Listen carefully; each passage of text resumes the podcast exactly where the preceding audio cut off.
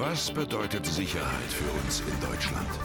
Ja, reden wir über Sicherheit. Sicherheit. Sicherheit. Sicherheit. Sicherheit an öffentlichen Plätzen. Das Thema Sicherheit. Bei Freiburg die Sicherheitslage das verlangt. Sicherheitsgesetz für die Polizei. Sie sollen die Sicherheit in der Stadt erhöhen. Sicherheit. Sicherheit. Sicherheit. Das trägt zu mehr Sicherheit bei. Sicherheit für wen? Institutionalisierte Diskriminierung in der Polizeiarbeit und alternative Ansätze. Eine Podcast-Reihe zu Polizeihistorie, Rassismus, Sexismus, Racial Profiling, Psychologie der Polizei, transformative Gerechtigkeit. Wir fragen uns, was ist Polizei? Wieso ist Polizei? Und was könnte es stattdessen geben? Werft mit uns einen kritischen Blick auf die Polizei, ihre Struktur, ihr Wirken und auf Alternativen zum Status quo. Ein Projekt mit Unterstützung von Demokratie Leben. Episode 1 Historie der Polizei. Hallo und willkommen zu unserer ersten Episode der Podcast-Reihe Sicherheit für wen? Ich bin Frieda. Meine Stimme wird euch durch den Podcast leiten. Verantwortlich ist die Sicherheit für wen Redaktion. Die Inhalte der einzelnen Sendungen sind das Ergebnis von Recherchearbeit von einer hierfür zusammengefundenen Gruppe an Menschen. Wir sind zum Teil schon bei Radio Dreieckland aktiv oder für dieses Projekt eingestiegen. Gemeinsam ist uns allen, dass wir alle viele Fragen zur Polizei haben und sie in unseren Recherchen hoffen beantworten zu können. In dieser Folge zur Historie der Polizei thematisieren wir in drei verschiedenen Phasen die Polizei und ihre Arbeit, vor allem in Deutschland, von ihrem Ursprung bis in die Gegenwart. Wir gehen in dieser Sendung auf das Auftreten der Polizei, ihre Struktur und Reformen ein. Dabei beleuchten wir verschiedene historische Ausschnitte. Eine zusammenhängende Polizeigeschichte kriegt ihr nicht zu hören. Worüber wir an dieser Stelle auch nicht sprechen, sind Skandale wie die rassistischen Polizeiskandale der 90er Jahre. Auf diese gehen wir in einer späteren Episode ein. Dabei beschäftigen wir uns damit, wie die Polizei sich selbst über die Jahre gesehen und vermarktet hat. Außerdem fragen wir uns, wie kam es zu diesen stark gegenübergestellten Bildern der Polizei als Freund, aber auch als Feind? Ich spreche heute mit Lotti und Karl vom Ignite-Kollektiv. Vielleicht könnt ihr zu Anfang kurz etwas zu eurem Kollektiv sagen. Ja, hallo. Wir sind Teil des Ignite-Kollektivs, das zu ähm, feministischen und anderen herrschaftsfeindlichen Themen Workshops gibt, schreibt und andere Projekte macht. Das ist das Ignite-Kollektiv. Gemeinsam werfen wir nun einen Blick auf die politischen, sozialen und historischen Bedingungen der Entstehung der Polizei und fragen uns, wo befinden sich die Wurzeln der Polizei? Wichtig ist vielleicht zuerst mal, dass es die Polizei unter diesem Namen und auch als Institution noch gar nicht so lange gibt. Man kann so ein bisschen willkürlich zurückschauen und überlegen, was für polizeiähnliche Strukturen es gab, aber unter dem Namen Polizei gibt es diese Institution erst seit dem 18. und 19. Jahrhundert. Interessant ist, denke ich, der Blick auf Nordamerika. In den USA ist die Polizei eigentlich unter zwei Vorzeichen entstanden, in den Nord- und Südstaaten. In den Südstaaten als bewaffnete weiße Milizen, die die Sklaverei und die rassistische Gesellschaftsordnung durchgesetzt haben, indem sie zum Beispiel Bestrafungen von SklavInnen auf Plantagen durchgeführt und Sklavenaufstände verhindert oder niedergeschlagen haben.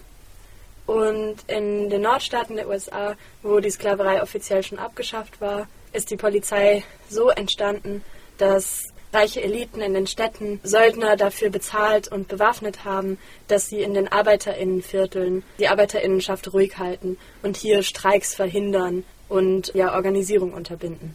Und das weist uns, denke ich, schon auf zwei wichtige Konstanten der Polizei von damals, also der Entstehung in den USA bis heute hin, nämlich Rassismus und Klassismus wie sieht es denn in Deutschland aus? Können diese Kontinuitäten und Themenstränge, die jetzt schon als Rassismus und Klassismus benannt haben, auch in Deutschland wiedererkannt werden?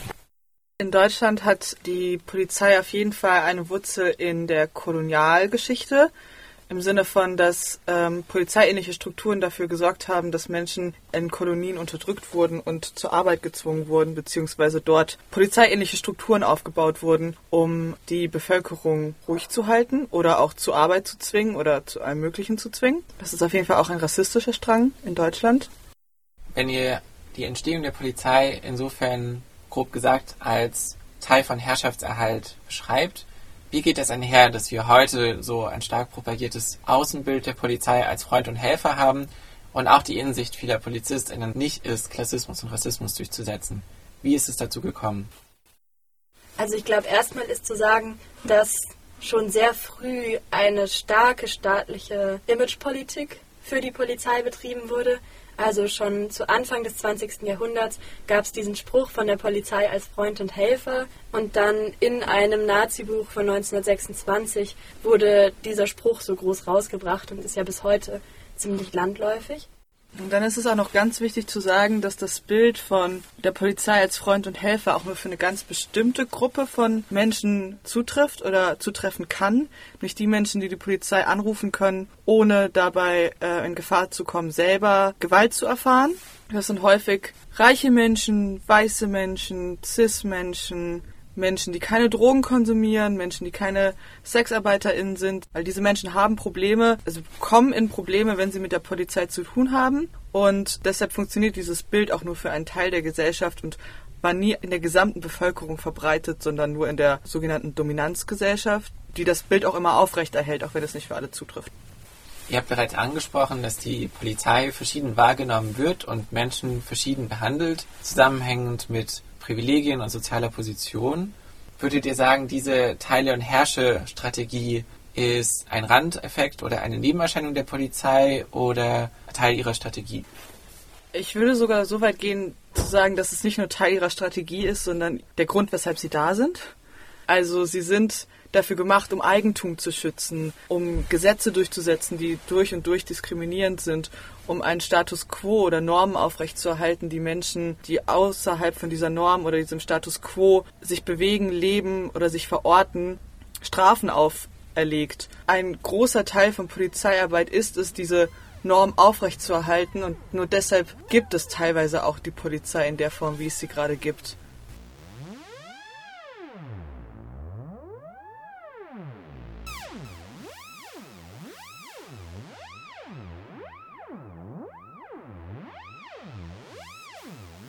Wir beginnen mit Phase 1. Weimarer Zeit bis 1945.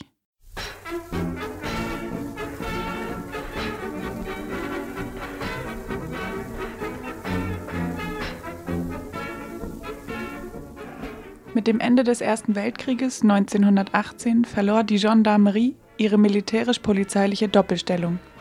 Sie war jetzt nur noch Polizei. Daran anknüpfend wurden nach der Ausrufung der Republik die Polizeien in den Ländern des Deutschen Reiches reformiert und neu organisiert. Dem Zeitgeist folgend setzte eine zunehmende Motorisierung der Polizei ein. Im Juni 1920 wurde von den Alliierten in der sogenannten Bologna-Note ein Ultimatum für die Auflösung der damaligen Sicherheitspolizei gestellt, weswegen in der Folge die Sicherheitspolizei aufgelöst wurde und eine Umbildung der Polizei stattfand. Die neue Polizei, die Schutzpolizei, war gegründet. Generell lässt sich für die Weimarer Zeit im Aufbau von Polizeisystemen erkennen, dass der Polizeiberuf zum Lebensberuf wird, wie im Polizeibeamtengesetz von 1927 festgeschrieben wird. Bis dato wurde ein Großteil der Schutzpolizisten nach zwölf Jahren aus dem Dienst entlassen. Das neue Gesetz legt nun eine Regellaufbahn mit lebenslanger Festanstellung nach zwölfjähriger Dienstzeit und einem Pensionsanspruch mit 60 Jahren fest. Allgemein lässt sich in der Polizei der Weimarer Zeit ein zunehmender Professionalisierungstrend erkennen. Die Weimarer Polizei setzte sich ab 1919 fast ausschließlich aus ehemaligen Polizisten des Kaiserreichs, Freikorpskämpfern und ehemaligen Offizieren zusammen. Eine Melange, die für die Niederhaltung sozialistischer Aufstände sehr gut war. Für ein demokratisches Selbstverständnis innerhalb ihrer eigenen Reihen und ein Eintreten für die Werte der Republik aber denkbar schlecht geeignet. So zeigten sich besonders in den ersten Jahren der Republik die klaren Vorlieben der Polizeieinheiten. Während im Verbund mit Freikorpseinheiten schnell und brutal gegen die linke Arbeiterbewegung vorgegangen wurde, zum Beispiel Märzkämpfe 1919 in Berlin mit über 2000 Toten, verhielt man sich bei einem rechten Putsch 1920 erstaunlich passiv. Erst ein Generalstreik der Gewerkschaften und nicht etwa die Polizei oder loyale Militäreinheiten beendete den Kapp-Lüttwitz-Putsch nach wenigen Tagen. Mit dem in der Weimarer Zeit entstandenen und im Nationalsozialismus erneut aufgegriffenen Leitbild der Polizei als Freund und Helfer wollte die Polizei deutlich machen, dass sie sich von der kaiserlichen Obrigkeitspolizei unterschied. Eine Art Imagepflege für die eigenen Reihen. Das aber immer noch von Brutalität geprägte Auftreten der Polizei bei Protesten oder gegenüber bestimmten Gruppen innerhalb der Bevölkerung der Weimarer Republik entwirft ein anderes Bild. Zahlreiche Tote und Verletzte weisen auf ein entsprechendes Vorgehen der Polizei hin, das stark von Repressionen gegenüber der demokratischen Stimme der Bevölkerung gekennzeichnet war. Und ich glaube auch natürlich in Bezug auf die deutsche Geschichte lohnt sich ein Blick darauf, was die Polizei so in der Nazizeit gemacht hat. Relativ früh gab es ja schon die Gestapo und auch die Hilfspolizei, wobei vor allem letztere, die Hilfspolizei, aktiv daran beteiligt war, Deportationen von Nationalsozialismus Verfolgten, also vor allem Jüdinnen und Juden, aber auch Sinti und Roma und weiteren Opfergruppen in KZs durchzuführen und dadurch ja die Deportation, die zur Vernichtung führte, im Nationalsozialismus maßgeblich praktisch möglich gemacht hat. Als Trägerin des staatlichen Gewaltmonopols soll die Polizei für Sicherheit und Ordnung sorgen. Das gilt für demokratische Staaten ebenso wie für Diktaturen. Die Herrschaft des nationalsozialistischen Staates beruhte auf Zustimmung, Anpassung und extremer Gewalt. Die Polizei war bis zum Untergang seine verlässlichste Stütze. Mit Hilfe der Polizei setzte das NS-Regime seine politischen und ideologischen Ziele durch. Viele Polizisten teilten dabei die Vorstellung einer auf rassistischer Ausgrenzung beruhenden Volksgemeinschaft. Nicht nur die Gestapo, auch Kriminal und Ordnungspolizei beteiligten sich an den Verfolgungen tatsächlicher und vermeintlicher GegnerInnen bis hin zum Völkermord an den Juden sowie den Sintize und Romnier Sie sollte als Arzt am Volkskörper tätig sein und alle unerwünschten Gruppen präventiv bekämpfen. Die Ernennung Adolf Hitlers zum Reichskanzler am 30. Januar 1933 führte zur Errichtung der nationalsozialistischen Diktatur. In kürzester Zeit wurden die Länder im Deutschen Reich gleichgeschaltet, Parteien wurden verboten. Die Polizei war dabei das wichtigste Instrument zur Verfolgung politischer GegnerInnen und zur Durchsetzung der Diktatur nach der Machtübernahme wurden Führer von SA und SS an die Spitze der Polizeibehörden gestellt. GegnerInnen des NS-Regimes wurden umgehend aus dem Polizeidienst entlassen.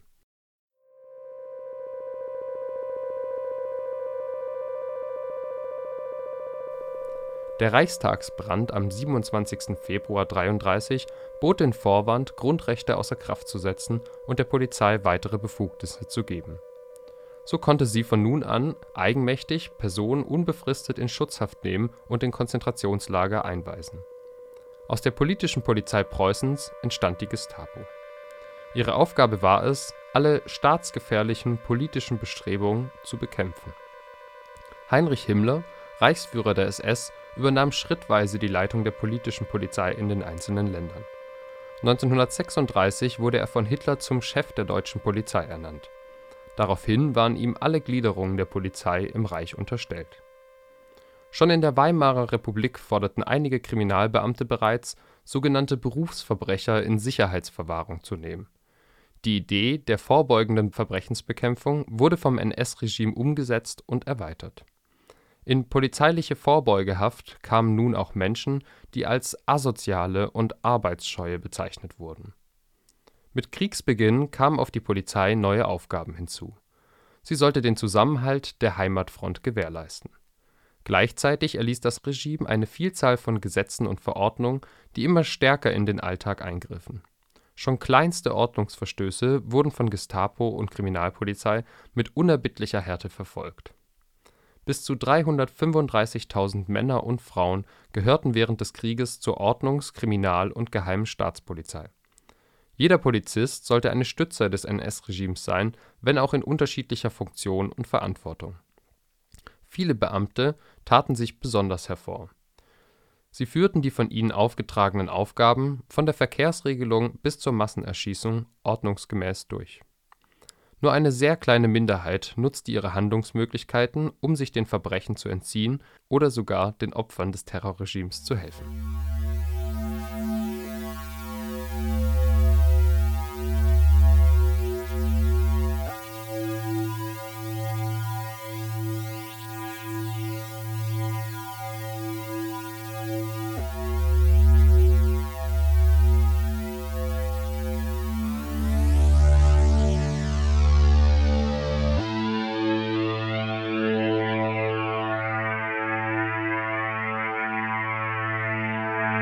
Phase 2 1945 bis in die 90er.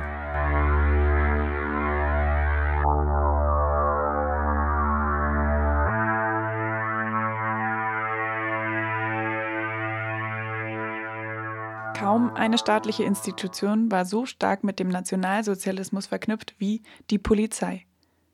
Das ausdrücklichste Beispiel mag hier die sogenannte Geheime Staatspolizei, genannt Gestapo, sein. Verantwortlich für tausende Morde war die deutsche Polizei Bestandteil des nationalsozialistischen Terrorregimes. Ihre Strukturen und ihr Handeln waren eng mit der nationalsozialistischen Ideologie verknüpft. Von einer Entnazifizierung innerhalb des Polizeiapparats nach 1945 kann kaum die Rede sein. Allerdings erfolgte in der DDR die Entnazifizierung teils konsequenter als in den westlichen Besatzungszonen. Unzählige Beamte, die vor 1945 tätig gewesen waren, blieben und gelangten nach kurzer Zeit wieder in den Dienst und machten Karriere. Unmittelbar nach Ende des Zweiten Weltkrieges begann der Aufbau neuer Polizeikräfte.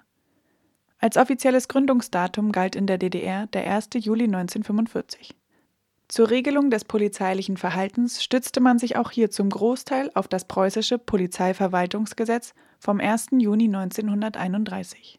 Waffentragende Verbände und Einheiten in der sowjetischen Besatzungszone wurden unter dem Begriff Deutsche Volkspolizei gefasst.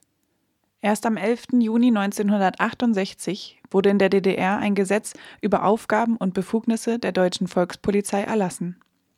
Diese umfasst unter anderem die Schutz-, Kriminal- und Verkehrspolizei sowie auch den Strafvollzug.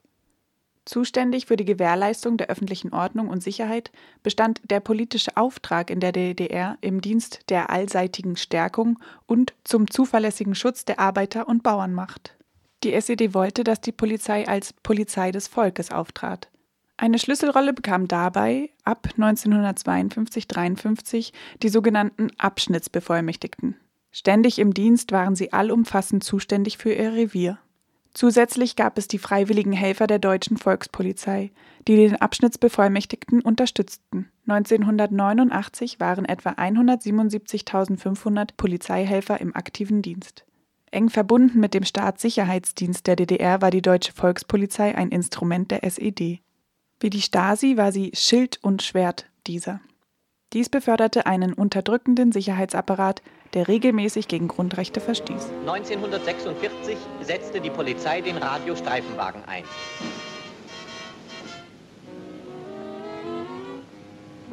Der Radiowagen übertraf alle Erwartungen.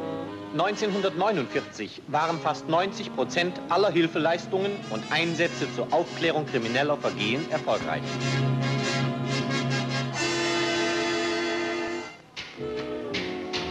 Ein neuer Radiostreifenwagen wird in Dienst gestellt. Sein Taufname lautet Peter. Mit der Gründung der Bundesrepublik 1949 lag die Polizeiorganisation erneut auf deutscher Seite. 1950 wurde dann mit Abschaffung des Artikel 91 des Grundgesetzes eine Reorganisation der Polizei möglich. Dabei folgte man den Vorstellungen aus der Weimarer Zeit. Die Polizei blieb nicht nur personell ihrer Vergangenheit verhaftet, Organisation und innere Verfasstheit waren obrigkeitshörig und militärisch geprägt. Also es war klar, dass natürlich der Nationalsozialismus keinen Referenzrahmen bieten konnte, obgleich natürlich viele Polizeibeamte, auch hohe Polizeiführer in der frühen Bundesrepublik auch eine Karriere oder eine berufliche Verbindung sozusagen in den Nationalsozialismus hatten oder ihre Karriere im Nationalsozialismus begonnen hatten. Gleichwohl ist es so, dass gerade im Feld vom Umgang mit Protesten, mit Menschenmengen, mit Demonstrationen hier vor allem die 20er Jahre einen Referenzrahmen geboten haben für die Polizei in der frühen Bundesrepublik. Das hat mehrere Gründe. Das eine ist, dass generell im Traditionsverständnis der Polizei die 20er Jahre eine zentrale Rolle gespielt haben, weil äh, hier Polizei im Grunde als moderne, als handlungsfähige Organisation, die sozusagen auch äh, das Gewaltmonopol nach innen durchsetzen kann, eigentlich erst entstanden ist oder sich sozusagen emanzipiert hat in Anführungszeichen vom Militär.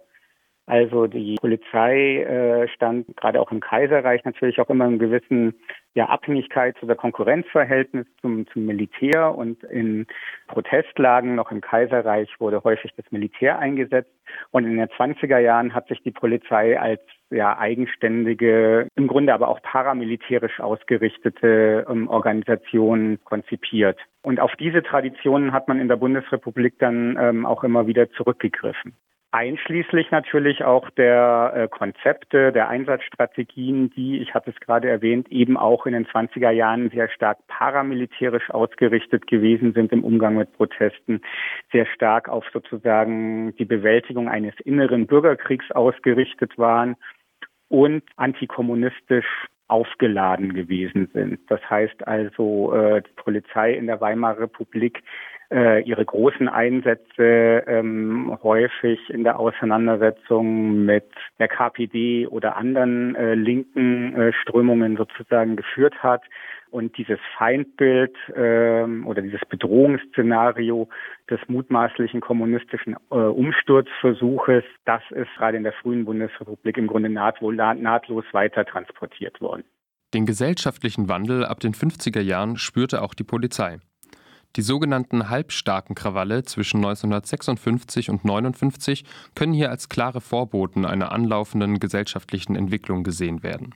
Im Kontext der erstarkenden Protestbewegung hat sich auch die Polizei verändert. Es erscheint dabei sinnvoll, die Polizeigeschichte sich anhand der Protestgeschichte ab 45 genauer anzuschauen. Weil meiner Ansicht nach sich Polizei immer auch im Kontext von Protesten verändert hat, ja. Also wenn es Reformen in der Polizei gegeben hat oder Reformdiskussionen, strukturelle Veränderungen oder auch Veränderungen im Hinblick auf Einsatzstrategien oder Vorgehen beispielsweise bei Demonstrationen oder Protestereignissen, dann war das meistens das Resultat von ja vorhergehenden Ereignissen, Protestgeschehen, in denen Polizei in Konflikt geraten ist oder eben auch in die Kritik geraten ist. Natürlich ganz prominent sind die späten 60er Jahre zu nennen mit den sozialen Bewegungen, der Studierendenbewegung, die in den 60er Jahren entstanden ist. Das war eine Phase von intensiver ja, Diskussionen auch innerhalb der Polizei, wie sich da Polizei vielleicht verändern muss, aber eben interessanterweise eigentlich auch schon äh, ab den späten 50er, frühen 60er Jahren eigentlich diese Diskussionen auch in der Polizei im Kontext beispielsweise der sogenannten halbstarken Krawalle oder dann der Schwabinger Krawalle von 1962 ähm, schon hart aufgenommen haben. Und äh, in den 80er Jahren beispielsweise im Kontext des sogenannten Brockdorf-Urteils von 1985 äh, also auch da wieder eine große Phase oder eine, eine Phase von intensiven Protesten, also Anti-AKW-Bewegung, Friedensbewegung, Hausbesetzerbewegung, äh, es da eben auch in der Polizei zu äh, ja, massiven Diskussionen um ja den eigenen Standort in der Gesellschaft, äh, Ansprüche an die Polizei und Reformbedarf in der Polizei äh, geführt worden sind.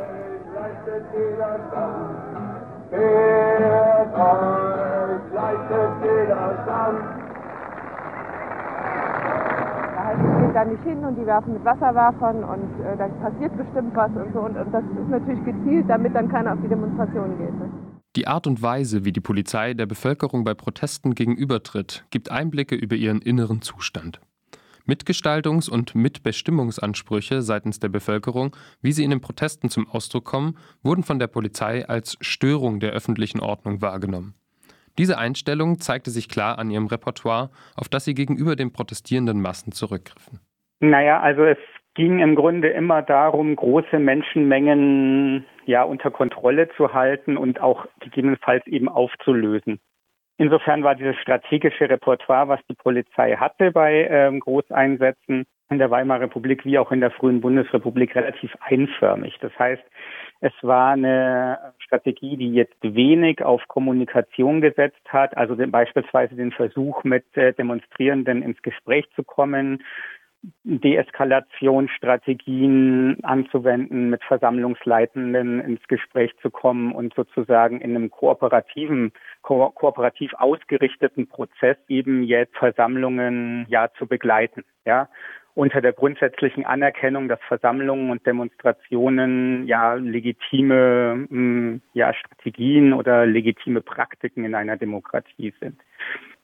Polizei äh, hat äh, im Grunde bis in die ja in die 60er Jahre äh, Versammlungen und Proteste weitgehend als Störung der öffentlichen Ordnung wahrgenommen. Und insofern waren die Strategien dann einförmig darauf ausgerichtet, ja, äh, sogenannte unkontrollierbare Menschenmengen zu sagen aufzulösen oder deren Entstehen äh, im, im Keim, wenn man so will, zu ersticken. Und da fallen dann eben diese Begriffe, das findet man in den Ausbildungshandbüchern, in Leitlinien zur Begleitung von Protesten und Demonstrationen, äh, in denen es dann eben heißt, also die Menschenmenge muss sozusagen abgedrängt werden, im Zweifelsfall, sie müssen abgekämmt werden. Abkämmen heißt, dass äh, Demonstrationszüge im Grunde mh, sich verhalten haben wie militärische Formationen. Das heißt also in Reihe und Glied am besten nur auf einer Straßenseite ähm, sozusagen laufen, äh, nicht den Verkehr blockieren äh, und nicht zu den Rändern hin ausfransen sozusagen.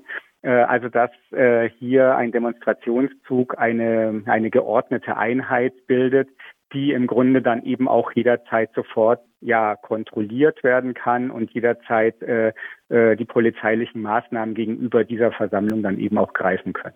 Die Polizei sah sich als Erzieherin der Bevölkerung, als Schutzhündin des Staates. Als eine der sichtbarsten Repräsentationen staatlicher Macht erklärt sich ihr von Überreaktion und Überforderung geprägtes Verhalten auch aus ihrem Selbstbild. Die Polizei in der, in der Bundesrepublik und sicherlich eben auch schon in der Weimarer Republik hatte ja das Bild einer, einer Ordnungsmacht im Grunde, die orientiert war am Staat in erster Linie und nicht an der Gesellschaft. Also es war im Grunde das, was man als eine ja, autoritäre Staatspolizei bezeichnen könnte. Und das Interessante aus meiner Perspektive ist, dass der Staat in der Vorstellung der Polizei, nicht nur der Polizei, aber jetzt, wenn wir über die Polizei sprechen, dann eben gerade auch da, äh, im Grunde als überhistorische, unhinterfragbare äh, Einrichtung gedacht worden ist. Also der Staat ist geradezu mythologisiert worden. Der Staat war gewisserweise immer da. Den Staat gilt es sozusagen zu schützen mit seinen Apparaten, mit seinen Institutionen und dass natürlich eine staatliche Ordnung ähm, auch sich verändern kann, dass sie geprägt wird ähm, durch gesellschaftliche Einflüsse, äh, dass eben dieser Staat vielleicht eben auch demokratisch orientiert ist und eben sich auch verändert durch demokratische Willensbildung. Das äh, wurde von der Polizei sehr skeptisch gesehen. Das heißt, die Polizei hat sich sozusagen im Inneren als ja äh, Inkarnation der staatlichen Ordnung schlechthin ähm, verstanden, die äh, eben auch unhinterfragbar gewesen ist und somit auch die Polizei äh, in ihrem Selbstbild eine nahezu unhinterfragbare Instanz dargestellt hat. Skeptisch war der Blick der Polizei auf die Stimme der Bevölkerung, die sich durch Proteste und Demonstrationen öffentlich bemerkbar machte. Der vergangenen Tradition aus der Weimarer und NS-Zeit im Denken verpflichtet, waren es vor allem linke Strömungen, denen aus Sicht der Polizei mit entschiedener Härte gegenüberzutreten sei. Ja, die Polizei hatte ein weitgehend kulturpessimistisches Weltbild, insbesondere eben äh, nach äh, 1945 oder eben ab 1949, als die Bundesrepublik äh, gegründet war. Die Polizei hat äh, sich auf der einen Seite natürlich als Hüterin der Ordnung gegen äh, mutmaßliche kommunistische Umsturzversuche im Inneren oder eben auch aus dem Osten gesehen, hatte aber ebenso ein ja sehr skeptisches Bild gegenüber, sage ich mal, Einflüssen der westlichen Kulturindustrie, also die aufkommende äh, Rockkultur, äh, die Verwestlichung der äh, der deutschen oder der bundesdeutschen Gesellschaft. Das wurde also sehr kritisch betrachtet, weil eben das aus Sicht der Polizei eine Entwicklung war, die zur Auflösung ja von traditionellen Werten äh, oder Ordnungsvorstellungen geführt hat. Hier hat sich die Polizei im Grunde auch als ja, Instanz gegen solche ja, äh, äh, werterelativierenden oder eben auch ja kulturpessimistischen Entwicklungen sozusagen begriffen. Das war das Bild, was die Polizei von sich selbst hatte. Das war natürlich, wenn man das noch mal zusammenfassen möchte, ein sehr elitäres Weltbild, weil die Polizei sich ja einen ja im Grunde übergeordneten Status innerhalb der Gesellschaft und auch des Institutionengefüges der Bundesrepublik gegeben hat.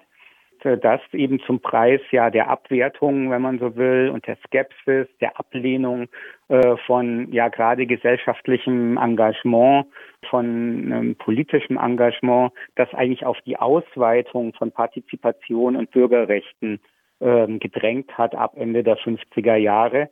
Und äh, sozusagen der Blick der Polizei äh, blind war eben tatsächlich für gesellschaftliche ähm, Veränderungen, beziehungsweise eben äh, durch eine große Skepsis geprägt war. Und äh, das verwundert, und dann verwundert es im Grunde auch nicht, wenn festzustellen ist, dass äh, das ein, Weltbild gewesen ist, das natürlich in erster Linie auf vermeintlich äh, ja äh, linke Bewegungen, emanzipatorische Bewegungen äh, sehr, sehr skeptisch reagiert hat während eben äh, rechte Entwicklungen oder eben auch rechte Strömungen ähm, auch zur damaligen Zeit äh, weitgehend jetzt nicht im Fokus polizeilicher Bedrohungsanalysen gestanden haben. Durch die Protestbewegung und das zunehmende kritische Hinterfragen polizeilichen Handels war die Polizei ab den 1950er Jahren dazu gezwungen, Reformbewegungen anzustoßen. Ob sich die Polizei dabei tatsächlich verändert hat, bleibt angesichts des heutigen Agierens der Polizei jedoch fragwürdig. Ich glaube tatsächlich, dass wenn wir uns Polizeigeschichte und den Umgang mit Protest in der Bundesrepublik angucken, dass wir ähm, auf die gesamte Länge jetzt nicht von linearen Entwicklungen sprechen können, sondern ich glaube, es sind immer wieder Wellenbewegungen äh, zu beobachten, in denen Reformansätze auch im Hinblick auf eine, ich sage vielleicht jetzt mal bürgerorientiertere Polizei oder vielleicht auch ein liberaleres Auftreten äh, oder differenzierteres Auftreten äh, bei Protesten äh, immer wieder auch abgelöst wird durch Momente oder durch Entwicklungen, die ich eher als vielleicht als Backlash oder eben als Restauration bezeichnen würde. Ähm, man muss auch dazu sagen, die Schwabinger Krawalle äh, waren zwar besonders spektakulär, sie waren aber jetzt ja nicht der erste Protest, äh, auch äh, jugendlich von Jugendlichen getragene Protest äh, in der Bundesrepublik. Es hat in den 50er Jahren bereits die sogenannten halbstarken Krawalle gegeben, äh, wo in verschiedenen Städten vor allem ja vorwiegend proletarisch geprägte Jugendliche im Kontext von Rock'n'Roll, äh, Konzerten oder eben auch äh, Filmveranstaltungen aufgetreten sind und eben den öffentlichen Raum für sich reklamiert haben und da in Konfrontation mit der Polizei geraten sind und auch damals die Polizei im Grunde in den 50er Jahren schon feststellen musste, dass ihre Feindbildanalysen und ihre Gesellschaftsanalyse äh, und ihre entworfenen Bedrohungsszenarien, die eben immer von einem bewaffneten kommunistischen Umsturzversuch sehr stark geprägt waren und dass das überhaupt nicht den gesellschaftlichen Realitäten der Bundesrepublik entsprochen hat, also auch in den 50er Jahren nicht.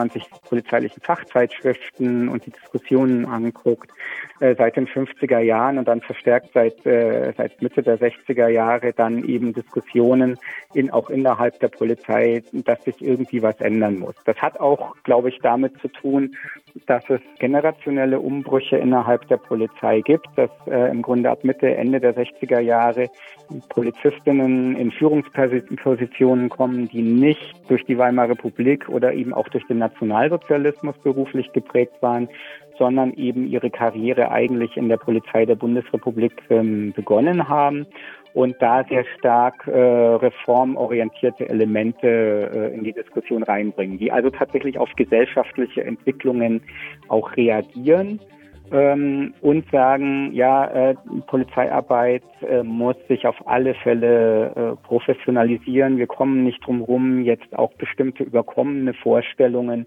von Ruhe und Ordnung, von Gesellschaft, äh, äh die in erster Linie zu gehorchen hat, äh, das weiterzutragen, sondern wir müssen sehen, Es gibt auf ganz unterschiedlichen Ebenen Handlungsbedarf und eben Reformbedarf in der Bundesrepublik. Dem muss die Polizei eben auch Rechnung tragen. Und das hat eben dazu geführt, dass, hm, wie gesagt, die Schwabinger Krawalle waren da ein bisschen vor ihrer Zeit, aber dann spätestens ab Ende der 60er Jahre eigentlich in ganz vielen Polizeibehörden ähm, und auf ganz unterschiedlichen Ebenen Diskussionen geführt werden, äh, Polizeiarbeit tatsächlich zu verwissenschaftlichen. Das heißt, ja, sich stärker zu orientieren an kommunikativen Modellen, äh, tatsächlich auch zur Kenntnis zu nehmen, dass die Bundesrepublik eben auch eine Bürgergesellschaft ist und dass äh, eben der Begriff der Demokratie nicht nur ein abstrakter ist, äh, der darauf abzielt, dass der Staat und seine Institutionen funktionieren äh, müssen oder sollen, sondern eben, dass es eben auch eine Gesellschaft gibt, die äh, eben auch äh, bestimmte Ansprüche, Partizipationen, Teilhabe für sich reklamiert und dass hier die Polizei nicht ständig als verhindernde Instanz sozusagen auftreten kann. Beispielsweise auch Polizeiausbildung dann gerade ab den 70er Jahren auch verwissenschaftlicht wird. Es gibt äh, also dann die Polizeifachhochschulen, die entstehen, dass der gehobene Dienst äh, dann eben gerade auch wissenschaftlicher ausgebildet wird, dass eben die Erkenntnisse von Soziologie, von Psychologie, auch von Politikwissenschaft Einfluss oder eben auch an Bedeutung gewinnen. Das ist meiner Ansicht nach ganz klar vor dem Hintergrund eben allgemein gesellschaftlicher Veränderungen und natürlich auch der Prozess der Ereignisse zu sehen. So.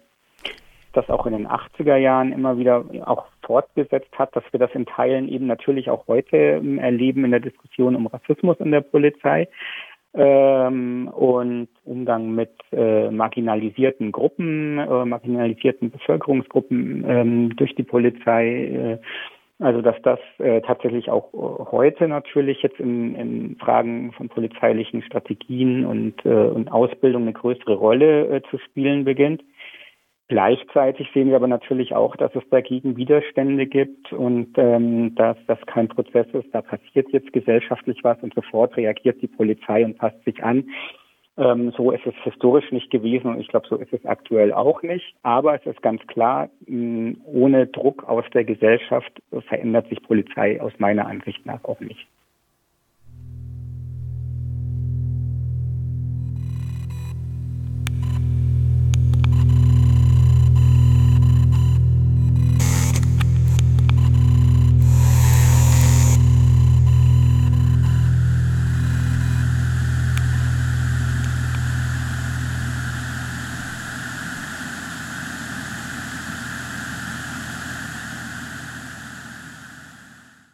Polizei in den 80ern und 90ern. In den 1980er Jahren kam es zu einem fundamentalen Bruch in der traditionellen Polizeikultur. Nach und nach wurden Frauen für den uniformierten Polizeivollzugsdienst in allen Ländern der Bundesrepublik zugelassen. Allzu tief ging dieser Bruch allerdings nicht, was die Polizei der 80er und 90er Jahre in ihrem Handeln bewies.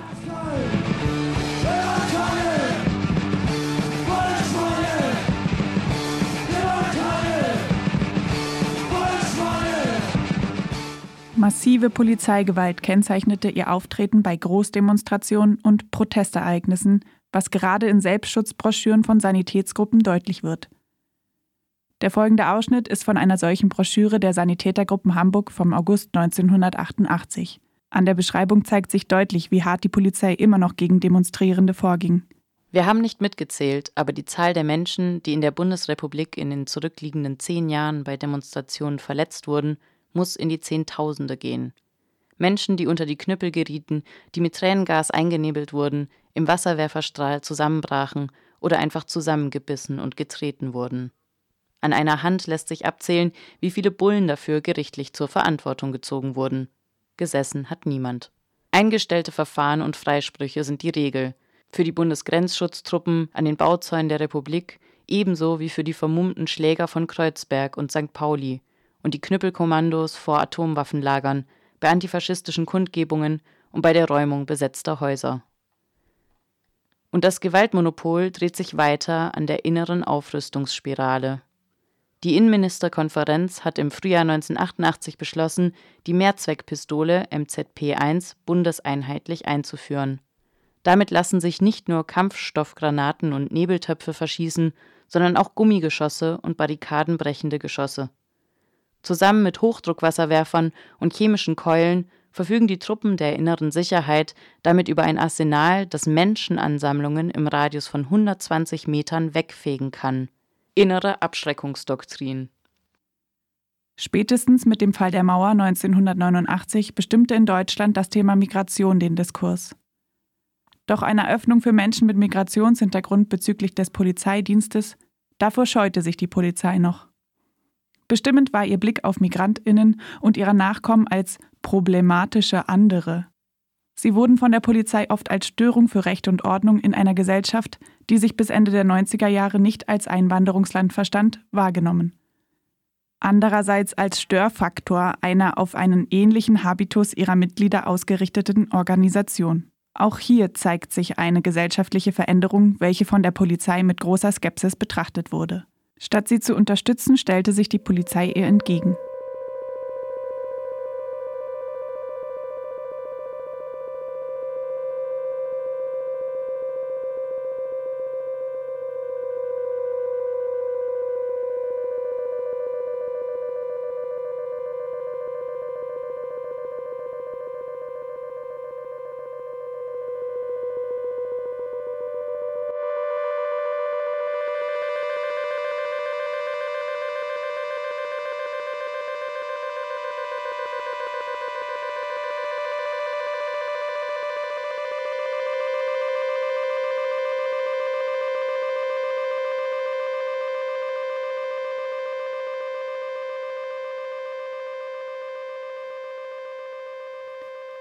Haben uns nun die Wurzeln der deutschen Polizei in der Weimarer Republik angeschaut, über koloniale Hintergründe gesprochen und vieles zu Veränderungen und Reformen bis in die 90er gehört.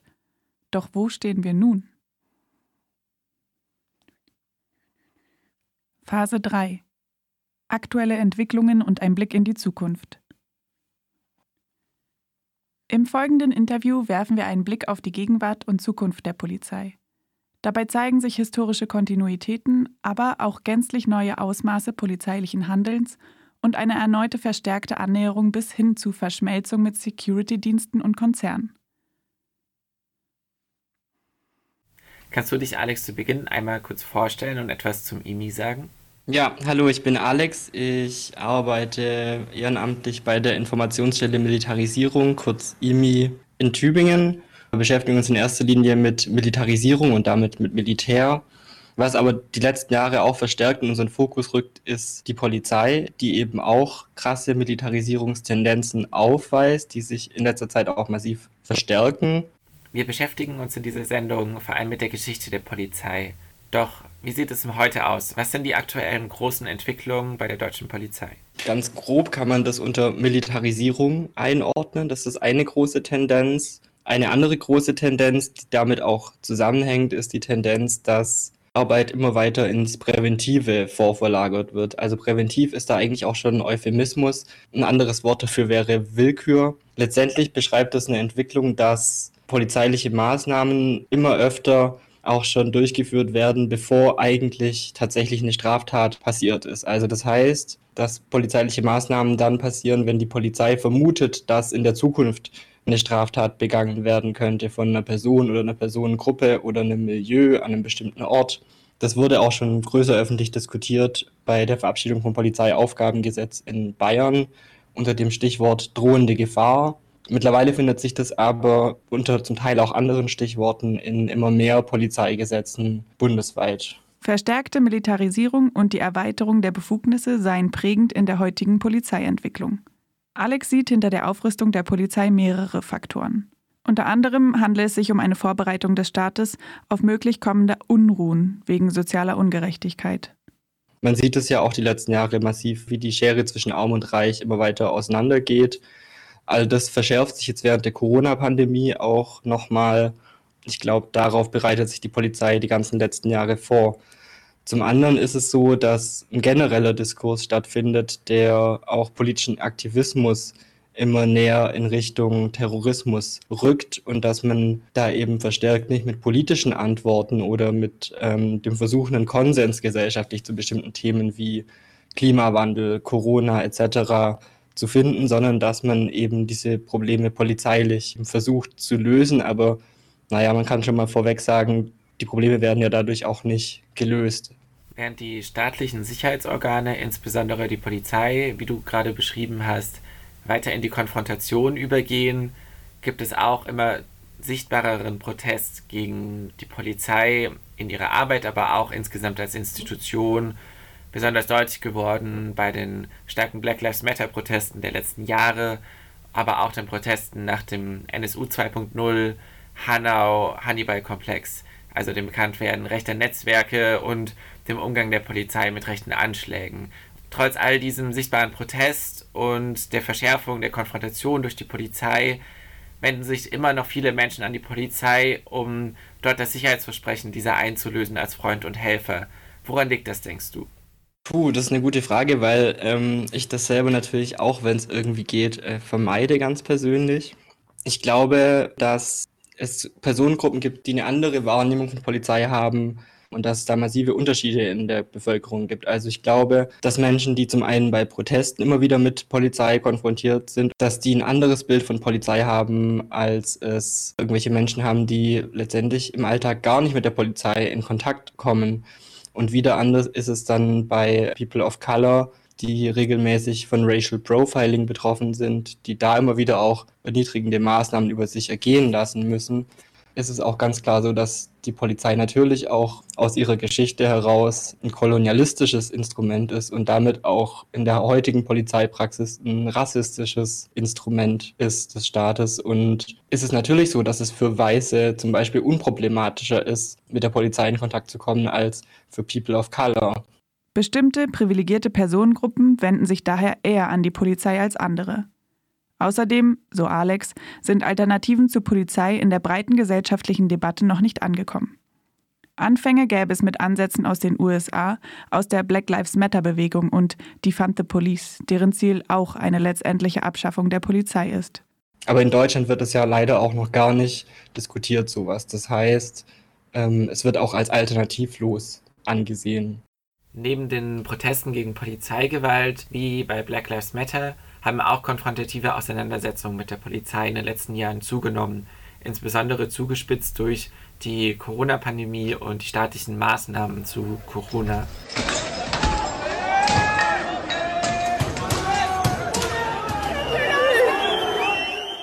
Eines der dabei herausstehenden Beispiele ist die Randale oder der Aufstand in der Königsstraße im letzten Jahr und die staatliche Antwort darauf. Wo siehst du Ursachen für diese Zuspitzung der Konflikte? Ja, also gerade in Stuttgart in der Königsstraße haben wir ja auch gesehen, das waren zu einem großen Teil ja auch nicht als Biodeutsch gelesene Personen. Und dieser ganze Diskurs ähm, nach diesen Krawallen, der war ja auch sehr stark geprägt von einer rassistischen Komponente. Also es gab ja eine sehr lange Diskussion vor einem Jahr, ja letztendlich über diese Stammbaumforschung, die der Polizeipräsident angestrebt hat und auch durchgeführt hat. Ich glaube, das zeigt ja schon sehr viel, also wie die Polizei dann auch damit umgegangen ist. Das zeigt auch sehr viel darüber, wie sie im Vorhinein mit diesen Menschen umgegangen ist, die da dann letztendlich sich gegen die Polizei gewendet haben, nämlich rassistisch letztendlich. Ich glaube, genau diese Wut hat sich da entladen und ich glaube, verschärft hat sich das die letzten äh, eineinhalb Jahre eben auch noch durch die Corona-Pandemie. Gerade POCs das sehr stark auch zu spüren bekommen, dass die Polizei da sehr genau hinschaut, während eben zu Tausenden ähm, Querdenken dann ohne Masken und ohne Abstand durch die Stadt laufen darf. Und das stößt natürlich auch auf Unverständnis bei den Leuten. Die von dir genannten Entwicklungen in der Polizei wie Militarisierung, Ausweitung der Befugnisse, aber auch die grundsätzlich rassistisch angelegte Struktur der Polizeiarbeit sind in besonders drastischer Weise bei Frontex, der Europäischen Grenzschutzagentur, zu erkennen. Welche Rolle spielt Frontex auch in Bezug auf die Entwicklung der deutschen Polizei? Ja, für Frontex sind ja immer wieder auch deutsche PolizistInnen unterwegs an den europäischen Außengrenzen vor allem. Da ist die Polizei ja mit, also arbeitet mit anderen Mitteln, als sie das hier in Deutschland tut. Also wir sprechen da zum Beispiel von Drohnen, aber auch Helikoptern, Wärmebildkameras etc. All das kommt in Deutschland im Polizeialltag auch zunehmend an. Aber da haben wir eben eine Perversion davon. Wer der Polizei an den europäischen Außengrenzen bei einem Frontex-Einsatz gegenübersteht, wird von dieser als abzuwehrende Bedrohung von außen wahrgenommen. Im Inland wird die Person, die der Polizei gegenübersteht, theoretisch als Bürgerin wahrgenommen. Im Optimalfall ist natürlich in der Praxis auch meistens nicht so. Aber ich, da findet nochmal so eine zusätzliche Entmenschlichung auch statt des polizeilichen Gegenübers, das eigentlich nur noch als abzuwehrende Bedrohung von außen wahrgenommen wird. Und dementsprechend sind da auch alle Mittel dann erlaubt. Und das drückt sich eben in dieser krassen Militarisierung auch aus. Eine weitere Entwicklung in der Polizeiarbeit, die zunehmend zum Thema wird, ist die Privatisierung, so dass beispielsweise Corona-Maßnahmen von Sicherheitsdiensten in deutschen Innenstädten durchgesetzt wurden und in immer mehr geflüchteten Unterkünften Securities die Sicherheitsaufgaben übernehmen. Beobachtest du eine generelle Entwicklung zur Privatisierung im Sicherheitsbereich und wo denkst du, wird das hinführen? Das sind Entwicklungen, die schon seit Jahren stattfinden. Also gerade in Fußballstadien ist es ja schon seit sehr vielen Jahren vollkommen normal, dass es private Sicherheitsdienste gibt. Die Polizei ist eher außerhalb der Stadien tätig. In den letzten Jahren verschärft sich das, dadurch, dass zum Beispiel eben gerade auch in Unterkünften für Geflüchtete private Sicherheitsdienste eingesetzt werden. Und ich denke, dass äh, sich das weiter auch verschärfen wird. Also dass man auch bestimmte Dienstleistungen an private Sicherheitsunternehmen immer mehr auslagern wird. Das betrifft zum einen dann wahrscheinlich technische Dinge. Also was heute auch schon gemacht wird, ist, dass es Unternehmen gibt, die zum Beispiel Hacker-Software für Staaten herstellen und äh, auch die deutsche Polizei kauft bei denen ein. Auch der deutsche Staat forscht mit denen gemeinsam an bestimmten polizeilichen Maßnahmen, die man neu einführen könnte. Gesichtserkennung oder allgemein biometrische Erkennung, KI. Da läuft gerade sehr viel eben auch mit privaten Unternehmen zusammen. Und das Problem ist, dass äh, der deutsche Staat dieses Know-how dann selbst zum Teil vielleicht auch gar nicht wirklich hat, sondern dann eben auch auf diese Firmen angewiesen ist, mit denen man das zusammen entwickelt hat. Was denkst du, werden die Themen sein in Bezug auf die Entwicklung der Polizei, wenn wir dieses Interview in 20 Jahren wieder führen würden? Naja, hoffentlich äh, haben wir dann gar keine Polizei mehr und haben die gedefundet und probieren gerade gesellschaftliche Alternativen aus. Aber ich befürchte leider, dass es nicht so sein wird. Ich denke, dass wir eine deutlich privatisiertere Polizei hat, die technologisch massiv hochgerüstet ist in einer Form, die wir uns heute gar nicht vorstellen können, dass Polizeiarbeit so weit ins Präventive verlagert ist, dass wir massive Probleme auch im Bereich der Meinungsäußerung haben könnten, weil man sich eben nicht im Vorhinein schon verdächtig machen möchte durch bestimmte Handlungen oder Aussagen, die überhaupt nicht strafrechtlich relevant sind. Ich glaube, dass wir letztendlich noch stärkeres Verschwimmen haben werden von Polizei und Militär. Ich glaube, dass man auch bei der Polizei ein noch stärkeres Selbstbild als Krieger haben wird und dass die Polizei dann dementsprechend auch kriegerischer agiert und militarisierter agiert. So sehe ich das leider am realistischsten.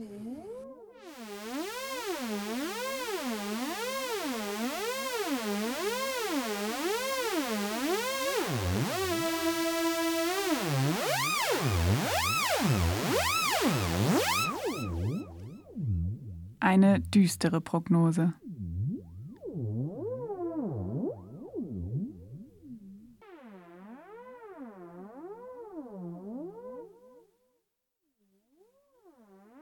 Wir wollen in dieser Reihe nichtsdestotrotz über Alternativen zu dieser Zukunftsvision sprechen.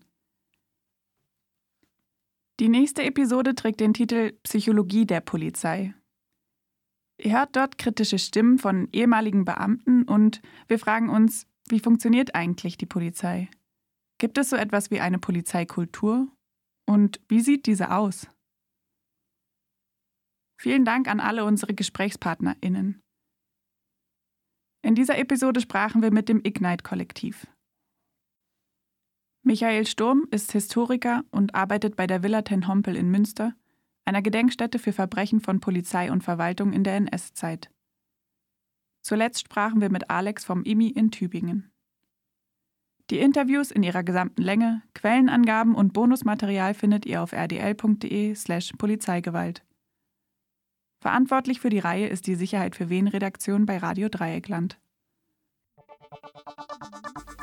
Das war Sicherheit. Sicherheit. Sicherheit. Sicherheit. Sicherheit für wen?